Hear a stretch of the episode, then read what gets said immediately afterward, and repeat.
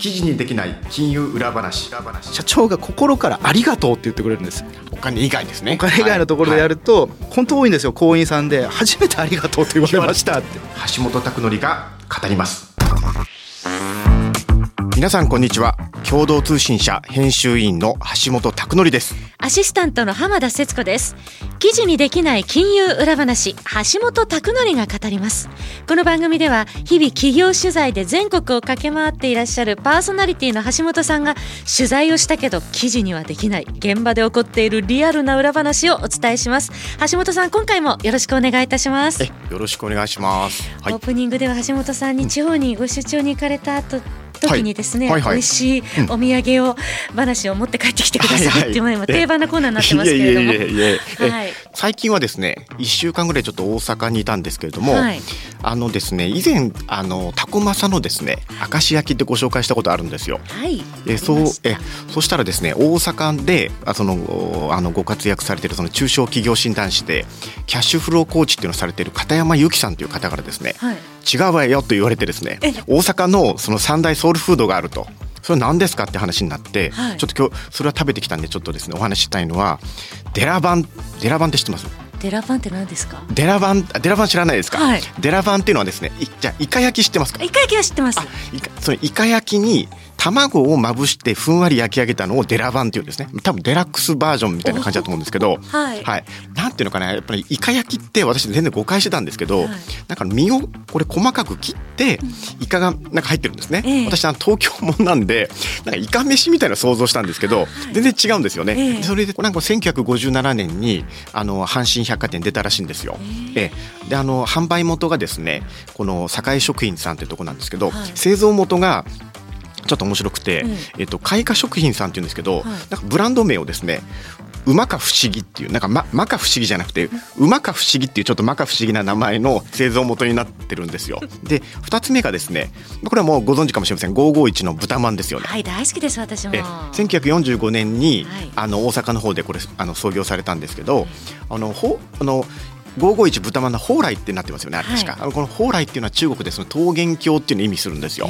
ある時なんか外国産のタバコかなんか吸ってて、数字で555っていう35ってやつですね、はい、このタバコを吸ってた時になんかこれ覚えやすいなと。で世界共通のこのあの数字なんでってことで。でなんか本社の番号が電話番号があの64のなんか551だったらしいんですよ、はい、だからえっと味もサービ味もサービスも、えー、ここが一番。だから551ですね。ここが一番を目指そうと。もう最後があの五座候、ええ、これ別に大阪じゃないんですけどなんかあの姫路なんですけど、はい、1959年に創業されたいわゆる東京でいうと今川焼きとか回転焼きみたいなこれあの赤あんと白あんのこの2種類で買うことができるんですけど、はい、これはもうあのお口直しというかこれは甘いもの食べたい時はもうぜひこれなんか気づいてみれば全部阪神百貨店で売ってるんですよね。えもう大阪のソウルフードっていうことで、はい、私も楽しんできました。阪神百貨店に行けばソウルフードがすべていただけるっていう、そういうことです。甘辛ミックスでご紹介いただきました、ありがとうございます、皆さんもぜひ召し上がってみてください。番組前半の橋本の視点のコーナーでは橋本さんが気になるニューストピックを解説してください。ますそして番番組後半橋本の徹底取材のコーナーではビジネス改革の最前線で活躍するプロフェッショナルな方をゲストにお迎えしまして改革の裏側など橋本さんが徹底インタビューしてくださいます。今回のゲストは地域金融ソリューションセンター代表の竹内晋作さんです、はい。中小企業のその支援でご活躍されてるんですけれども、はい、あのこれまでにですね延べ多分その2000件以上かな。そんなに？えぐらいですね、えーと、中小企業にこの行かれてるんですね、はい、でだからこれ行かれてるだけじゃなくて、えー、この金融機関の方と一緒にこれ同行訪問されてるんですよ。ここが彼の特徴で、えこれあの大阪を中心にご活躍されてる方なんですね。はい、で、まあ、拠点はあの岡山の方にもあるんですけれども、え、はい、でその方をですねちょっとぜひお呼びしてですねどういうふうにこの企業支援に取り組まれてきたのかじっくりと深掘りしてお聞きしたいと思います。はい、楽しみです、はい、それでは進めてまいりましょう。この番組は日本経済新聞社の提供でお送りします。記事にできない金融裏話。橋本拓則が語ります。橋本の視点。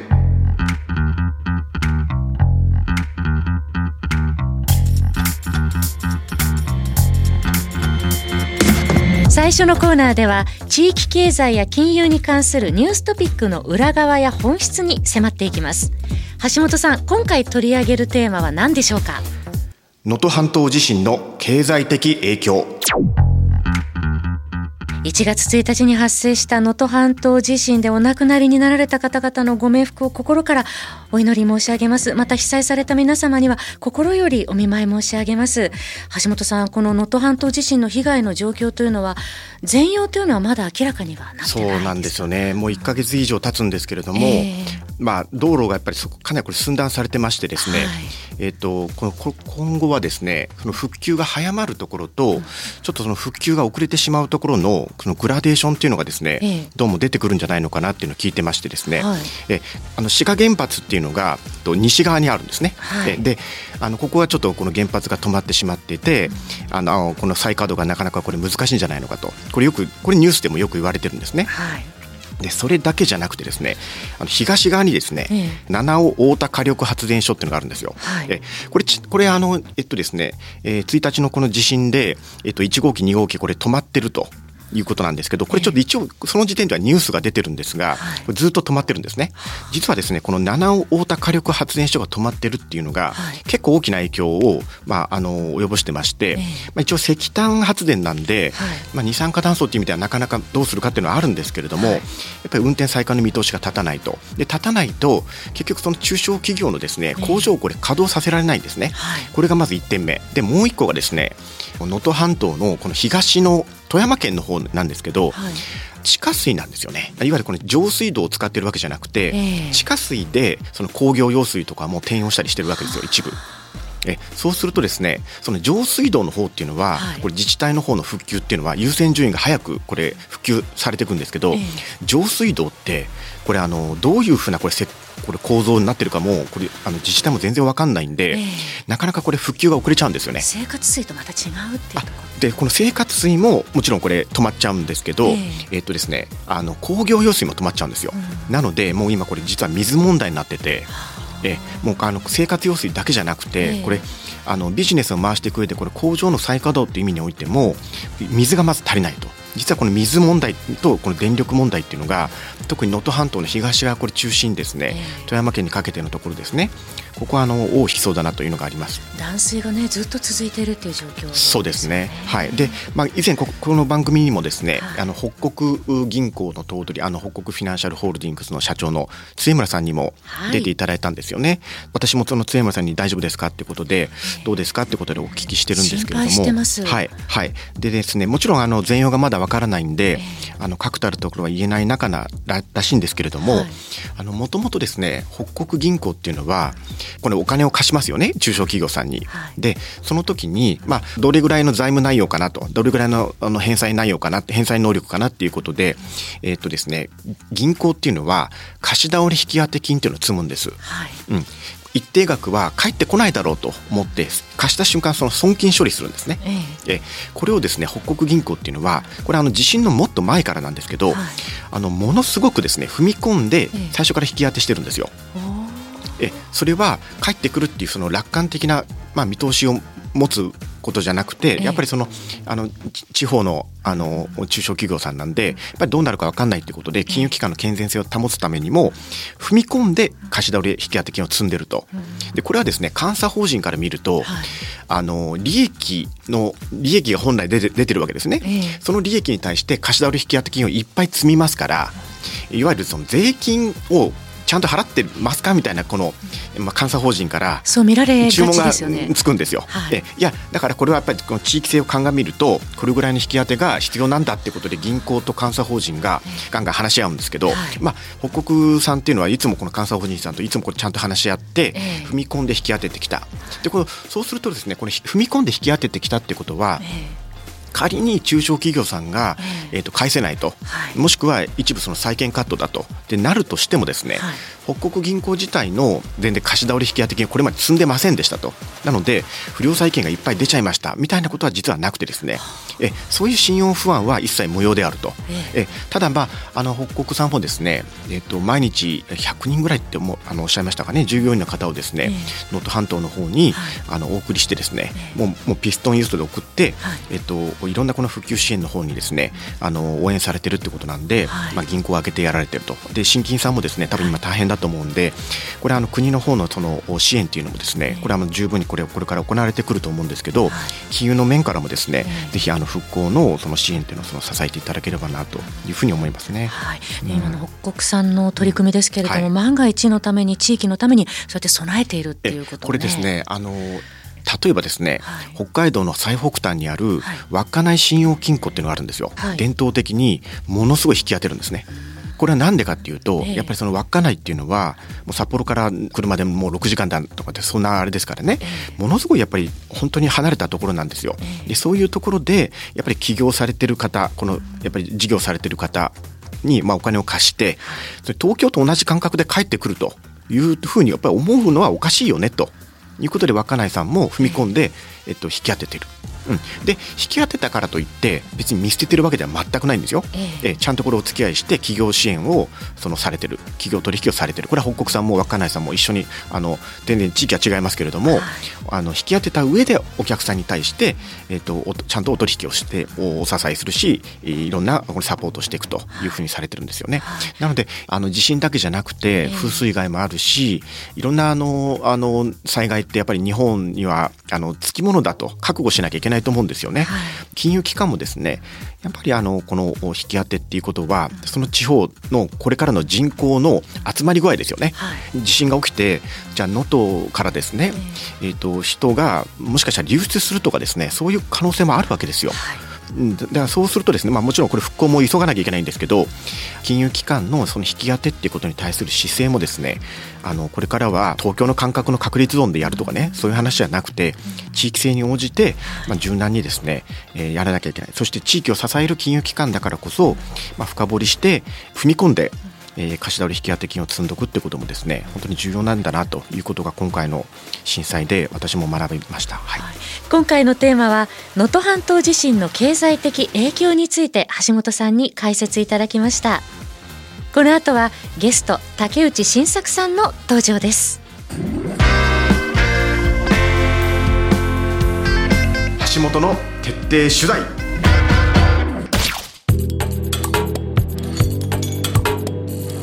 ここからはゲストの方をお迎えしてお話を伺ってまいります。今回のゲストは地域金融ソリューションセンター代表の竹内新作さんです。竹内さんはじめまして。はじめまして。よろしくお願いいたします。よろしくお願いいたします。えはじめに竹内さんをご紹介いたします岡山県倉敷市のご出身です。大学をご卒業後、政府系金融機関を経て、大阪産業創造館に入所されました。金融機関と公的機関が連携して企業支援を行う事業を開始されまして、統括責任者にご就任。その後独立され、地域金融ソリューションセンターを設立されました。地域金融機関へのコンサルティング、営業店との同行訪問を行う傍ら、中小企業大学校や金融機関などで研修講師を務めていらっしゃいます。現在、複数の銀行、信用金庫、信用組合の顧問も兼任されています。私がですね、はい、お会いさせていただいたのは、はい2016年7年そのあたりだったと思うんですよね。うん、ね。ある企業のその支援ということで銀行さんをその通じてですね竹内さんという方がいらっしゃるということで大阪産業創造館、はい、産総館っていうこれ略して言うんですけどこれ大阪市でしたっけ？あの市のなんかそうですね。もともと市の外郭団体という位置づけだったんですけれどもあの府市統合となりまして今ははいもう府のですね。なるほど、はい、でこの大阪産業創造館っていうのはな何をやっちょ何をやってたんですか？はい。産総館は、はい、えー、地元の中小企業さん零細企業さんに対する、うん、あの経営のご支援をやってる機関でございまして、うん、例えばあの販路開拓が必要な、うん、あ企業様にはあ商談会ですとか、で個別のビジネスマッチングですとか、はい。でもしくはあの人材育成の観点からあのセミナーをやったりとか、うん、あのいろいろ支援メニューを持ってる支援機関です。なるほどですね、はいこれ元じゃあ政府系金融機関ってことで、はい、辞められて、このどどういういきさつでどう思われてそういう仕事をされたんですかあの非常に印象に残ってるエピソードがあるんですけれども、うん、あの学校卒業してからあの某政府系金融機関に、まあ就職をいたしまして、はい、でそこは当時あの法人営業の仕事があの主だったもんですから、はい、あの大阪の中小零細企業さんをずっとこう、まあ、回らせていただいて、はいはい、えー、集金をしたりですとか、えー、えー、今思えばもう融資のセールスを無理やり したりですとか。はいはいあのそういうことをやってたんですけれどもある時ですね、えーと、金属加工のこれはあの会社さん会社の社長さんから、はい、あの一言言われたのが「竹内さんはうちのお金係やな」って言われたんですね。はい。でこれはもうおそらく全金融マンが絶対言われたくない言葉でしてえなんでですか？あの誰しもですね中小企業のお金係になりたくって銀行に就職する人間というのはいなくって やっぱりこう星雲の志を持ってですね、こう経営パートナーとして、なるほど。えー、扱ってほしいなとか、はい、いろいろアドバイスをさせてもらいたいなっていう、うん、そういう気持ちがあってだと思うんですけれども。言われたのがお金係だ金 のことしかお前は言わんなみたいなもうその通りないなみたい。な、はい、毎回お金の話しかあなたはしないと。なるほど。まあこういう趣旨で言われましてですね。でその時にこうまあ初めてこう自分の心と向き合って自分は何本当は何がしたいんだろうかとなった時にあお金以外のご支援例えば先ほどのあの販路開拓のご支援もそうだし、はい、えー、今本当に大きな課題になってますけれどもその人材の確保であったりですとか、うんはいもう少しなんかこう幅広の支援が本当はしたかったんじゃないのかということに、まあ、自分自身気づきまして、で三層間に転籍したというなるほどなるほど。形ですね。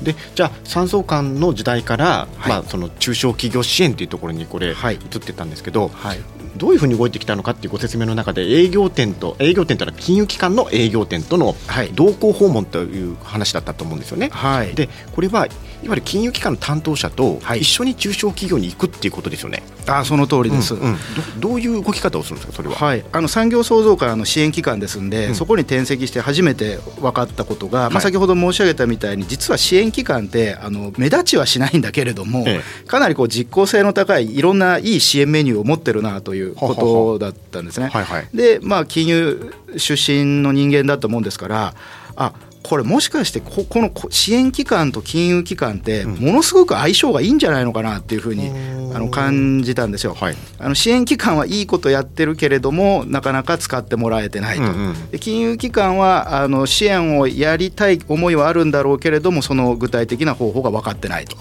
あなるほど、はい、でこの2つを結婚させるとですね、はい、かなりいい関係ができるんじゃないかと。あつまり、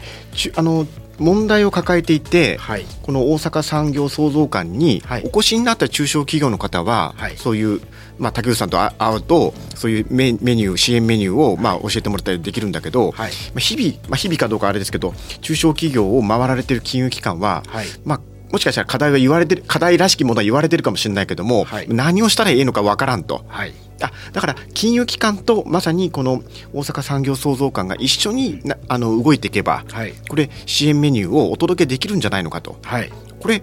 あれですか？竹内さん以外にもそういう動き方をしてたんですか？みんな。ままずは自分からやんなきゃいけないなと思いましてであの支援機関の人間という立場で、えー、大阪地場の、はい、銀行さんとかあの信用金庫さんと、まあ、同行訪問を始めたと。なるほど。いうことなんですけれども、はいはい、当時ですねよく言われたのが、うん。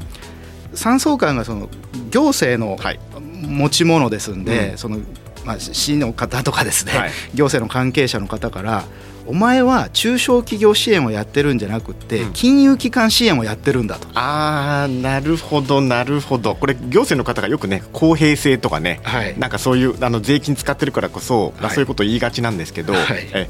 針のむしろみたいな形でですね。自分がやってることはあの本当にこう正しいのかとか誰かのためになってるのかっていうような時にあの橋本さんの取材を受けて、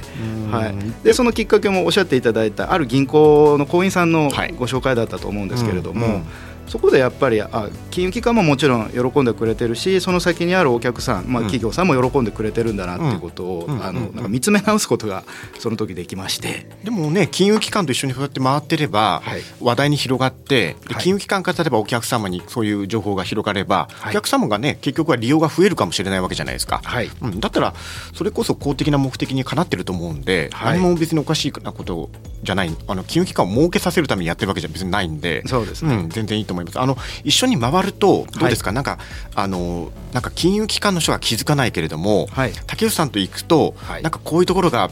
なんかなんだ気づくとか、はい、なんか竹内さんなりに一緒に行ってですね、お感じになったことあります？金融機関の人と一緒に行って。やっぱりお金係だなというなるほどなるほど。のがありまして、はいだからお金に結びつくような観察ですとかあの質問というのはあの行員さんよくされるんですけれども、うん当然その中小企業って他にもあの人物金ってよく言われたりしますけれども、はい、物とかやっぱり人をこう繰り回していかないとあの経営自体ができませんので、そのあたりのこう深掘りっていうのがあの少し弱いのかなと。はい、で、まあ、金融機関を離れた人間だからこそ、まあ、そういったところにも多少目配りができましてですね、うん、あの人材のところですとかあ販路のところですとか、まあ、あの商品開発ですとか。うんまあ、そういったところはこう見えやすくはなったのかなというふうに思いました、ね、なるほどですね、はい、であの竹内さんというとですね、はい、あのこの同行訪問を、まあ、ものすごい数をされながらなんですけれども私がやっぱりあの竹内さんと知り合って驚いたのが、はい、公的機関のその活用っていうことにも非常にお詳しいんですね、でも全く聞いたことないようなですね、公的機関をどうこれ活用あのするのかっていうことに対してものすごく知識を持たれていらっしゃるんですね。でちょっとそのあたりそのいわゆるあこのこの公的機関というのは大阪産業創造会以外以外の公的機関ですよね。はい、えこんなこの辺はちょっと多分大阪時代に何かエピソードがあったんじゃないかなと思うんですけどこれもまさにあの同行訪問の途上であのあった話なんですけれども。あのある会社さんに行くとですね、うん、えー、まあ、ヒアリングしてましたらもうその会社さんの一番のお困りごとっていうのがやっぱ人材の確保。はい通常その金融機関さん当時はですねあの単独ではなかなかその分野っていうのはあお手伝いすることが難しいなと、うん、人紹介することが当時できませんでしたので、うんあの正直当時知ってたのがハローワークだけなんですね。ハローワークは私も知ってます。そうなんですよ。はい、でまさに社長ハローワークありますやんって言うとですね、もうそんなん使っとると、もう何年前の話やみたいな。なるほど。やっぱりなっちゃってですね。なるほど。でまあこう自分のこうこうこう至らなさをですね恥じながら、じゃあハローワーク以外にもなんかこう使えるようなあのその会社さんもあんまりお金かけたくないっていうことだったので、はいはい、こう民間の人材紹介会社とかっていうのはやっぱりちょっとそぐわないということで、うん、で公的機関引き続き探そうっていうことでやっていったところですねあの人材銀行っていうのがありまして、はいこれ実は事業仕分けでですねなくなってしまった事業仕分けそうなんですよ。なくなっちゃった。ものなんですけれども人材銀行っていうのがあるぞっていう話になったんですが、他にもないかということで、まあ、さらにさらにあの探したところ最終的に行き着いたのが、あの厚生労働省のまあ流れを組む、はい、公的な機関で産業雇用安定センターと。はい。はい、いうところがあるということが分かりまして、でここはですねもうすごいあの支援内容がその豪快なんですけれども、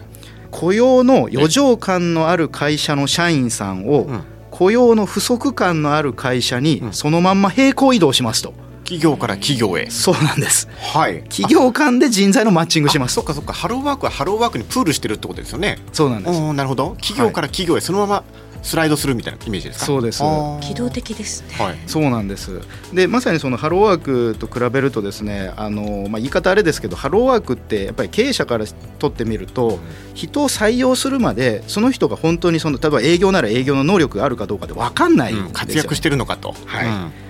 ただ産業雇用安定センターがやるのは他の会社で現に営業をやってた方をスライドさせてくれるので即戦力ってこと？もうその通りなんですよ。非常に即戦力になりやすくって。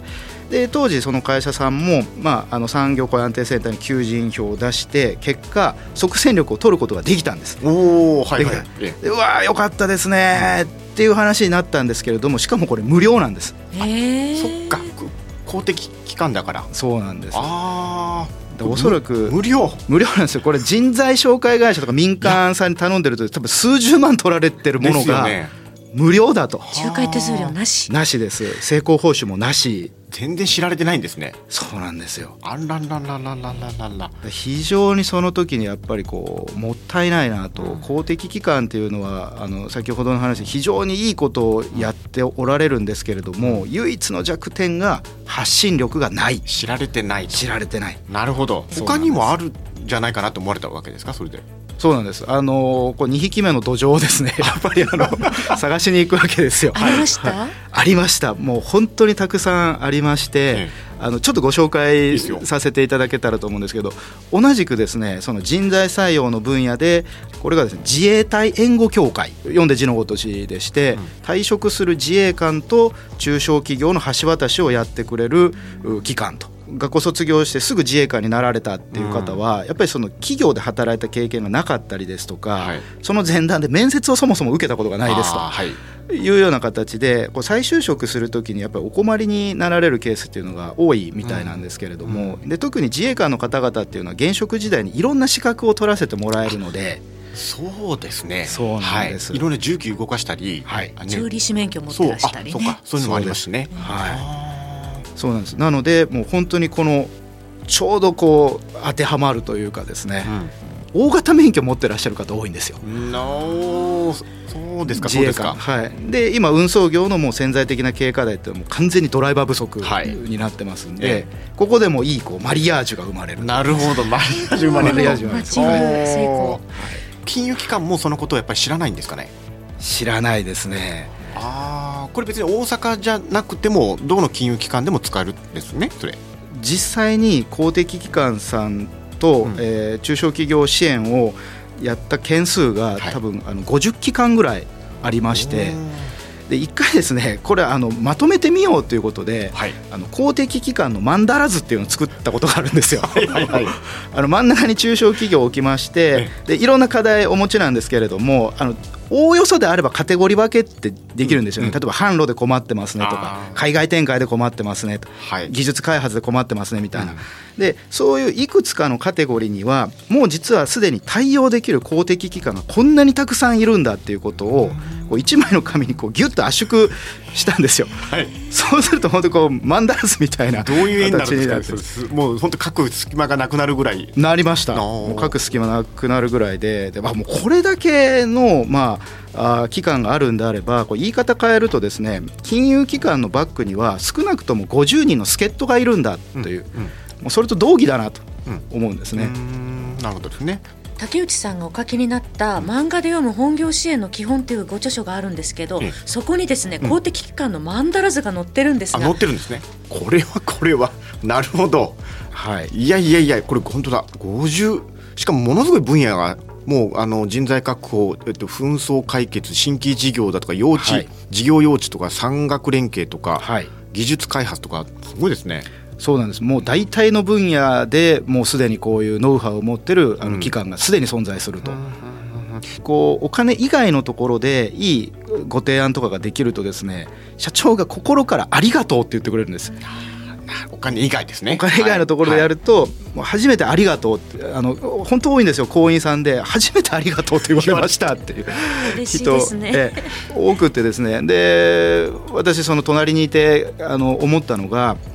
あの納得から感謝っていうのは生まれるし、うんはい、でその感謝の中から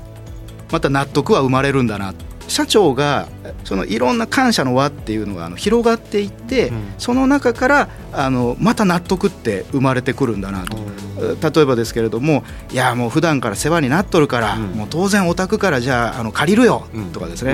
もうお宅の提案もうこっちもう飲むよいつも世話になっとるからということで。結局この繰り返しなんだなっていうことは感じました、橋本の徹底取材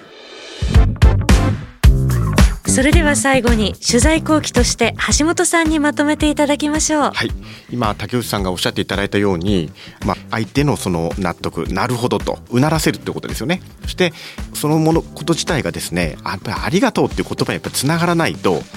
商売にならないですよね。これはですね人間関係でも同じですしあの中小企業と金融機関の関係でも何でも同じだと思うんですよね。あのそのことをですね竹内さんが政府系金融機関を辞めた後にですね、えー、この地域金融機関との一緒のその同行訪問から学んだっていうのが非常になんかあの胸に刺さるものがありました。今回のゲストは地域金融ソリューションセンター代表の竹内新作さんでした。竹内さんどうもありがとうございました。こちらこそありがとうございました。記事にできない金融裏話橋本拓典が語りますという間にエンディングです。ここまでのお相手は共同通信社編集員の橋本拓典と浜田節子でした。次回は2月28日水曜日に配信予定です。次回もとっておきの裏話用意いたします。この番組は日本経済新聞社の提供でお送りしました。